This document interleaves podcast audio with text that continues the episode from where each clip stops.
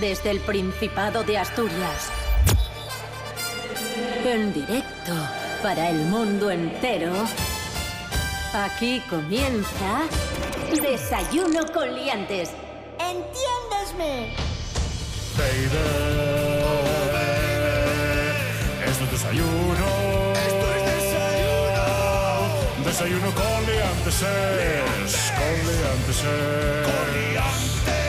Su amigo y vecino, David Rionda. Buenos días amigos, buenos días amigas, bienvenidos, bienvenidas todos y todas a Desayuno Coliantes en RPA, la radio autonómica de Asturias. Hoy es martes 23 de abril de 2019, seis y media de la mañana, sintonía de RPA, la radio autonómica de Asturias. Rubén Morillo, buenos días. Buenos días, David Rionda. Buenos días a todos. Y saludamos también a la escritora y periodista Leticia Sánchez Ruiz. Buenos días, Leticia. Buenos días, David. ¿Qué tal la Semana Santa? Pues eh, ajetreada, sinceramente, ajetreada, pero bueno, bien, bien. No nos vamos a quejar. Rubenín, Sí. ¿qué tiempo tendremos hoy en Asturias? Cuéntanos, creo que la cosa empeora. sí, Pegamos un volantazo, lamentablemente cambian las eh, temperaturas, cambia el tiempo. Hoy martes van a bajar precisamente las temperaturas de forma notable. Se esperan precipitaciones y una cota de nieve en torno a los 900 metros. Chubasquero y paraguas. Sí, y frisquibiris va a hacer, así que una bufandina no vendría mal. O una chaquetina entre tiempo, pa. Eso. Una rebequita.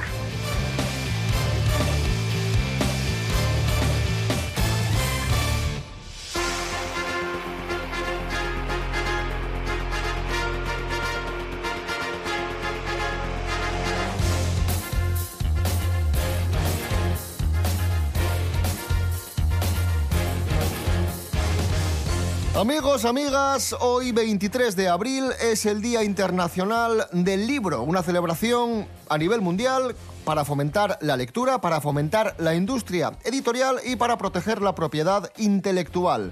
Eh, celebración promovida por la UNESCO desde 1996. Y hablando de leer, tenemos un dato que nos atañe a nosotros, a los asturianos. Según la Federación Española de Gremios de Editores, el 60% de los asturianos mayores de 14 años lee libros en su tiempo libre. Pero este es un índice que está por debajo del promedio nacional, que es casi del 62%, o sea que leemos de media un 2% menos que el resto de, de españoles. Leticia, ¿cómo valoras estos datos? Bueno, yo creo que son unos datos muy, muy, muy, muy optimistas y un poco falseados. No, no por quien hace las encuestas, sino por quien las contesta. Porque yo creo que se dice que se lee muchísimo más de lo que realmente se lee. Por, por postureo, Y- ¿no? Sí, mm, no sé si es un postureo o que realmente, no sé, si que te avergüenza o como si a- te quieres autoengañar a ti mismo, ¿no? Un poco diciendo, no, no, yo sí leo, aunque sea el Facebook, pero bueno, pues son, son Sí, cosas el, que el leen. acto A de leer, mí- sí, claro. sí, sí. a mí me pasa, me pasa muchísimas veces, bueno, dices, bueno, soy escritora y tal, y la gente inmediatamente eh, se excusa, que a mí esto, esto es una cosa que me vuelve loca. Dice, ay, no, mira, yo es que no leo porque, mira, es que no tengo tiempo, o yo antes leía, empiezan a darte una serie, o sea, tú solamente dices, hola, soy escritora y ya está. Y la gente de repente empieza a darte una serie de, disculpas de por qué no lee, que dices, pero bueno, ¿quién te ha pedido nada? ¿Qué- ¿Quién te dice nada? ¿no? Y yo creo que en el fondo es porque la gente sabe que, que debería leer o quiere o quiere realmente leer más de lo que lee. Hombre, es que, es que es un drama que se lea tan poco y, y es sintomático también de la sociedad en la que vivimos, del nivel que tenemos de, de comprensión, de análisis de la actualidad y, y en general de, de que las cosas estén como estén. Y parte de eso es la falta de, de lectura y la falta de, de información, de cultura, de espíritu crítico. O sea, de decir, voy a leer mm, mm, ya tengo 10 páginas seguidas. ¿eh? voy a leer 10 páginas seguidas y voy a intentar entender qué me dicen estas 10 páginas. O sea, no lo leo todo a toda leche, me quedo con los titulares. No, o sea, me suelen decir, ¿tú crees que la literatura se parecerá a, a- a las redes sociales, al mundo? ¿Crees que, que llegará a coger esta, esta velocidad? Y es que es lo que nunca tendría que ser, ¿no? La, la literatura es el bastión de la calma, es nuestro momento de, de reflexión, o no de reflexión, sino de, de dejarnos ir. Es decir, yo, creo- yo creo que eso es muy importante. Feliz día del libro a todos. Os animamos a leer y damos un aplauso a, A los lectores. a los lectores y a, Bravo. y a los no lectores. Bravo. Para animarles, vamos, para motivarles, para que lean. ¿Vale? Eso es.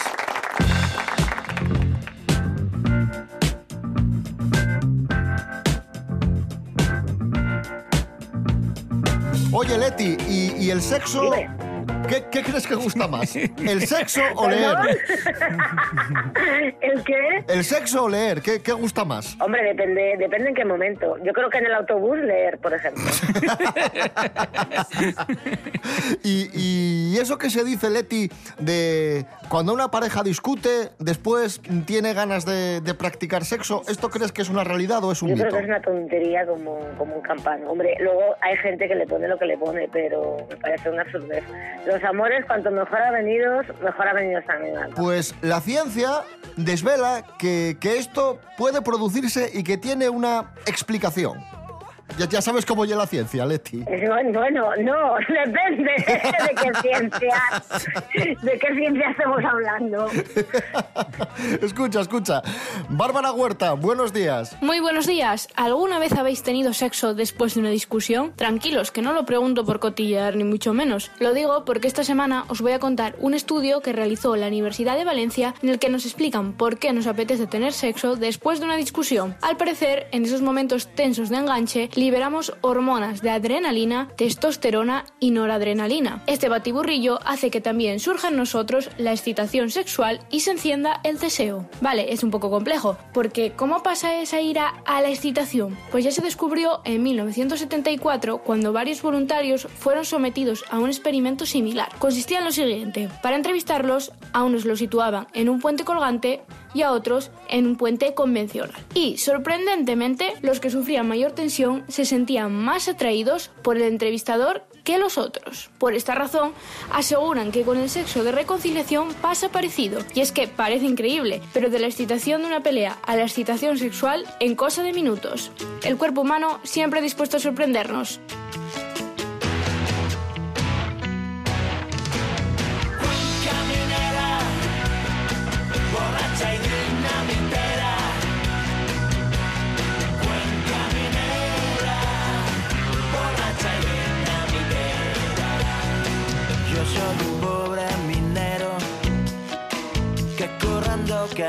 Saca.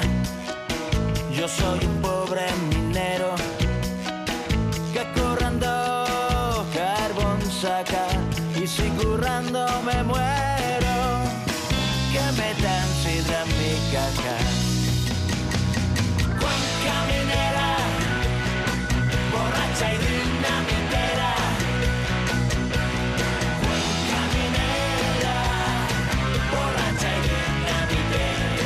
6 y 37 minutos de la mañana. Ahí escuchábamos a Los Oricios y la canción Cuenca Minera. Hoy es martes 23 de abril de 2019. Cuando alguien tiene todo, siempre pide más. Por eso RPA lo tiene todo. Y a partir de ahora, mucho más. Más información, Se lo contaremos en un momento, pero antes queremos destacar otra noticia relevante más análisis, sino por lo que significan para todas las otras industrias y por lo que significa de Asturias. más deporte, más humor, Espera un segundo Quiero que estoy, las, las noticias, estoy leyendo un poco a ver qué ha ocurrido con... porque son muy noticias y mucho noticias.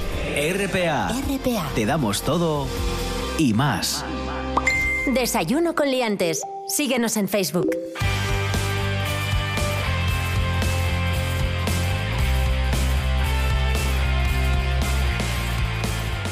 Continuamos en Desayuno Coliantes en RPA, la radio autonómica de Asturias. Nos hacemos eco de una información de la Nueva España y es que han abierto tres casas de apuestas en menos de una semana en Gijón, en el barrio de la Arena. Tres de ellas en la Avenida de la Costa y luego hay un cuarto local que, que ha abierto en Menéndez Pelayo. Y claro, los vecinos de la zona, Leti, se están quejando porque Normal. ya empieza la cosa a salirse de madre. Eh, no me parece no me parece nada positivo para la sociedad y menos para la sociedad de hoy porque pues en la calle ya se nota unos descontentos muy grandes y estos descontentos siempre acaban en algo que, que queremos huir de la realidad, ¿no? Y una, una, una de esas cosas son las casas de apuestas, precisamente. No es tan... Quiero decir, a las casas de apuestas pues siempre pensamos, ah, nos lleva la codicia y tal. No, no es tanto la codicia como un enganche de, de evadirnos de la realidad. Esto es así. Pero quizás quien más tiene que evadirse es el que a lo mejor tiene un problema laboral eh, Claro. próximo. Entonces, eh, lo grave de esto es que todo este tipo de casas de apuestas se están instalando en varios obreros. Eh, No, no las verás en ningún barrio rico. No es normal que en un año, en 2017, solo habían solicitado cuatro licencias y en este 2018 creo que vamos por 70, solo aquí en el Principado. O sea que imagínate.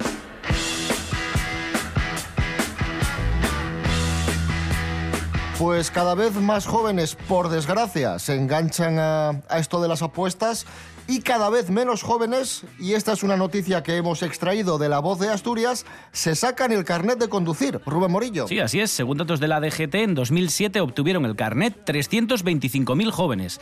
Y 10 años después, en 2017, la cifra descendió hasta los 195.000.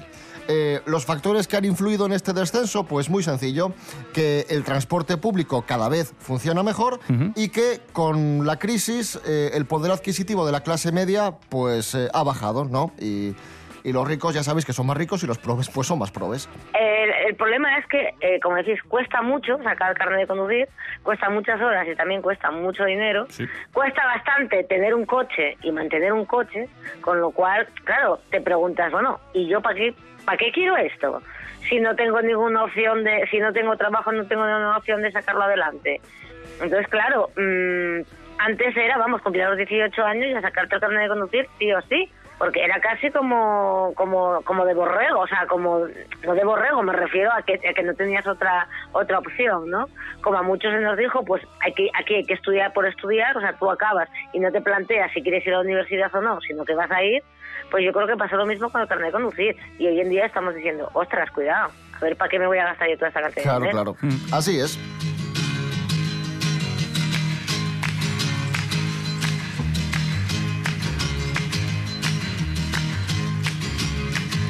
Pues hablando de, de tráfico y del carnet de conducir y de conducir, atención a lo que ha hecho un conductor barcelonés, tela marinera. Andrés Rubio, buenos días. Hola, ¿qué tal? Muy buenos días, queridos liantes. Hoy os voy a contar un caso totalmente surrealista. Un conductor de la Llagosta, municipio de la provincia de Barcelona, falsifica la matrícula de su vehículo y multan a una persona de Mallorca. Este engaño se ha descubierto cuando un mallorquín de 56 años recurrió una sanción que había recibido por exceso de velocidad. El motivo del recurso era porque, aunque la matrícula coincidía con la de su vehículo, el modelo de coche era diferente. Bueno, pues a partir de ahí se inició una investigación y descubrieron que el propietario de la Llagosta había añadido cintas adhesivas a la matrícula para convertir una V en una M. El infractor se expone a una pena de prisión de entre 6 meses y 3 años y está a la espera de citación judicial. Un abrazo, sed felices.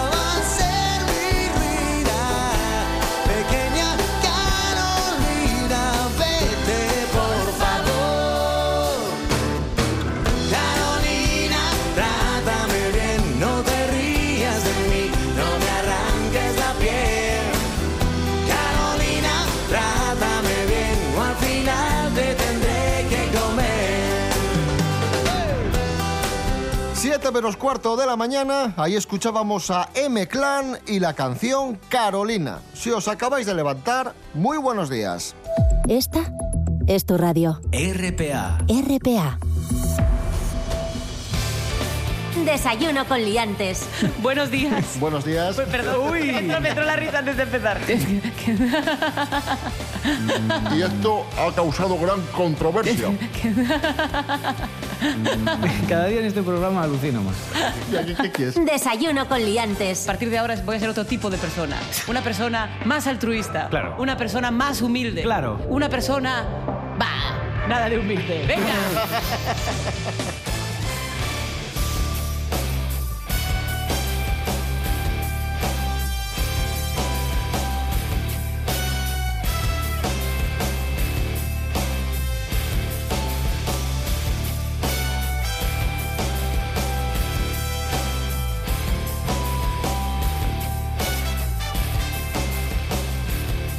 Seguimos, esto es Desayuno Coliantes en RPA, la radio autonómica de Asturias. Por favor, Bob Dylan. Que suene Bob Dylan. Pistol shots ring out in a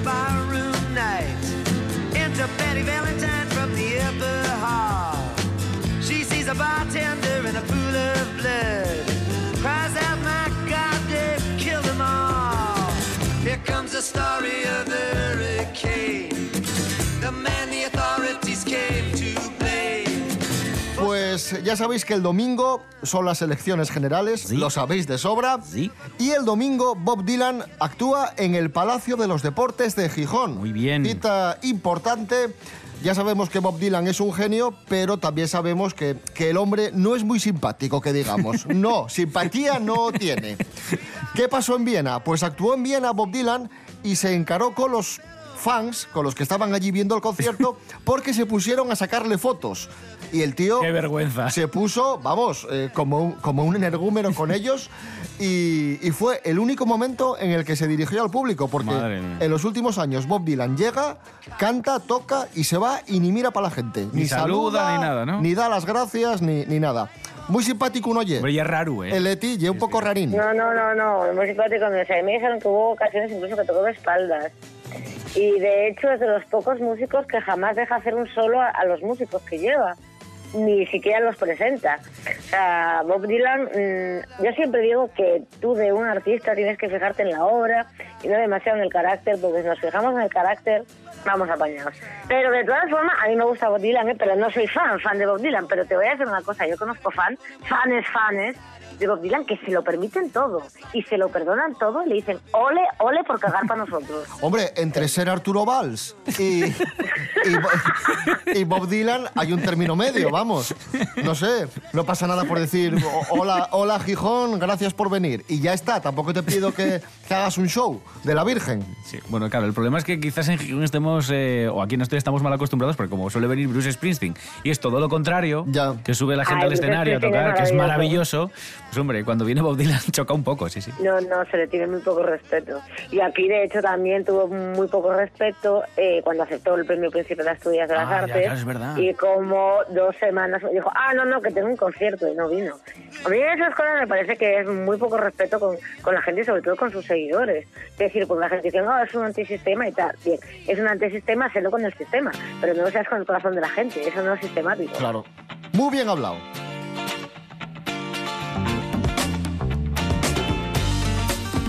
Pues Bob Dylan no oye muy simpático que digamos, pero evidentemente es cultura. Y si de cultura hablamos, tenemos que hablar también de nuestro patrimonio. Y a continuación, Carolina Reynoso nos va a ofrecer la lista de los monumentos más visitados del mundo. Muy interesante esto, sí señor. Carolina, muy buenos días. Buenos días, David. Pues efectivamente el turismo es una de las grandes industrias a nivel mundial y en España es especialmente importante. Somos el tercer país que recibe más visitas turísticas del planeta.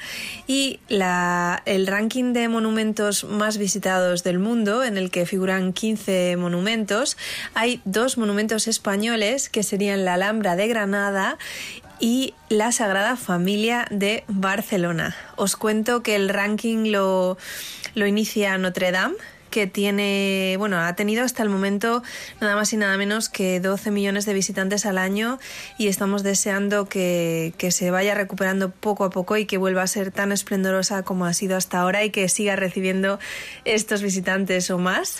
Y bueno, en este ranking pues también en segundo lugar está la Gran Muralla China. En tercer lugar estaría la Ópera de Sydney. Y ya en octavo lugar, que la verdad es que está más que bien, nos encontramos a la Alhambra de Granada, y la Alhambra recibe cada año la visita de 3,7 millones de personas. Además, en este ranking, en el número 12, estaría la Sagrada Familia de Barcelona, que además, por cierto, se prevé que se complete por fin en 2026. Esperemos que sea cierto. Muchos saludos, David.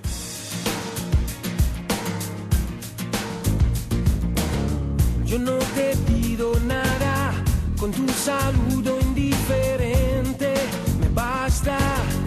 ya no me haces daño, tus cosas no me duelen. No vales más que aquella luna oscura. Recuerda que decías que para ti sería tu latido intenso y grande. Quédate otro día. No sigamos tan distantes. Entre cada espera, entre tú y yo, yo no confundí jamás otros brazos nuevos con los tuyos. Siete minutos para las siete. Ahí estaban Nick y el sueño de Morfeo. Y el tema para ti sería. En RPA damos de noticias, toles noticias, nada más noticias. RPA, la autonómica. http dos puntos barra barra www.desayunoconliantes.com No olvide visitar nuestra página web.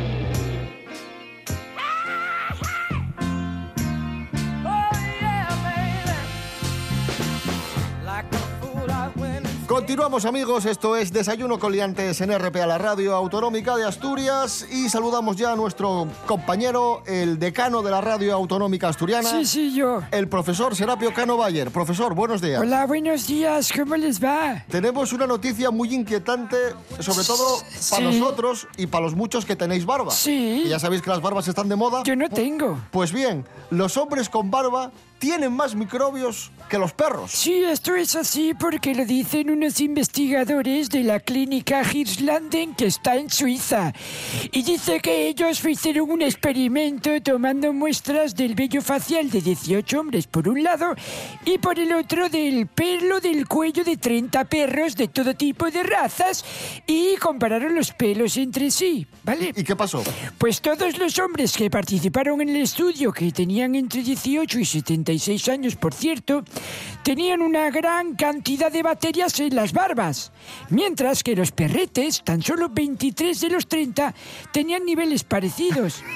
Es decir, que, que los hombres eran más marranetes, tenían la barba más sucia y con más microbios que los perros. ¿Qué te parece, Leticia? Bueno, chico, pues no sé qué decirle con esto, porque hoy en día, con todo el sistema que hay para cuidar las barbas, que tú, es que a mí casi me apetece barba para entrar en una de estas barberías tan maravillosas que hay, que entras, te, te ponen todo tipo de champ, de, lo, de champú. Es verdad que champú. Es una te corriente de recortan, hipsterismo. Que dice, es un hipsterismo tan maravilloso, o sea, pero si hay hasta adornos de Navidad para las barbas. Sí. Y se cuelgan hay- o sea, bolitas. hay- hay- se colgan bolitas, se colgan de todo. Entonces, ahora, con- con- a ver, ahora que la barba es lo más y que tienes de todo para la barba, hijo, que seas un gocho encima, pues yo esto sí que no lo Hay que cuidar la barba. Hay que cepillarla como si fuera el pelo de un caballo. Ay, me estoy acordando. es. ¿Sabes, ¿Sabes qué me acaba de venir a la cabeza?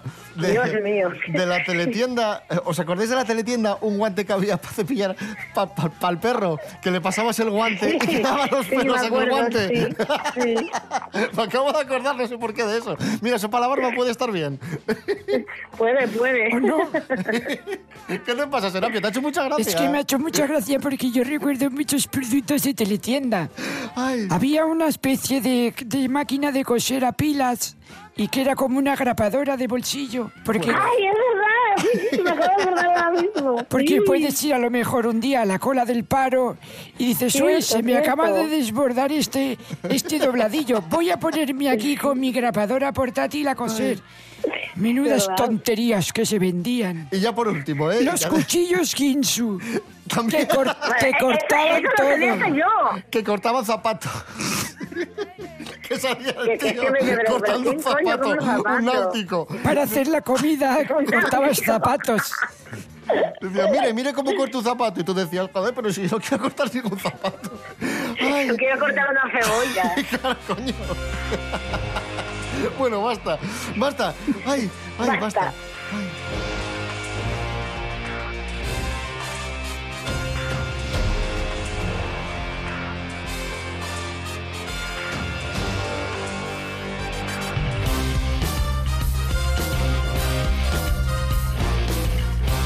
Amigos, amigas, importante, amigos de Pola de Siero y asturianos en general y asturianas, hoy es el día grande, hoy es la fiesta de los huevos pintos de Pola. Bien. Atención, ¿eh? muy importante, fiesta preciosa y fiesta, vamos, importantísima en el Principado de Asturias. Así que muchas felicidades a todos. Vamos a escuchar, a escuchar los huevos de Pola.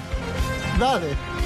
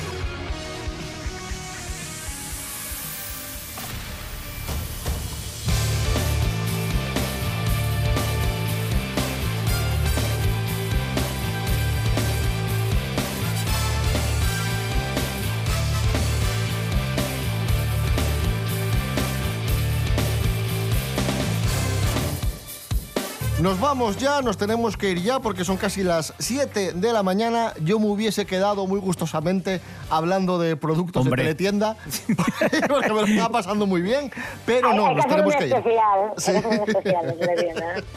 Bueno, eh, ¿qué iba a decir yo ahora? Ah, sí, redes sociales. Facebook, Desayuno Coliantes. Instagram, Desayuno Coliantes. rtpa.es, Radio a la Carta. Y desayunocoliantes.com. Volvemos mañana a las seis y media de la mañana. Os dejamos con las noticias. Rubén Morillo. David Rionda. Hasta mañana. Hasta mañana. Leticia Sánchez Ruiz, un placer como siempre. Igualmente, muchachos.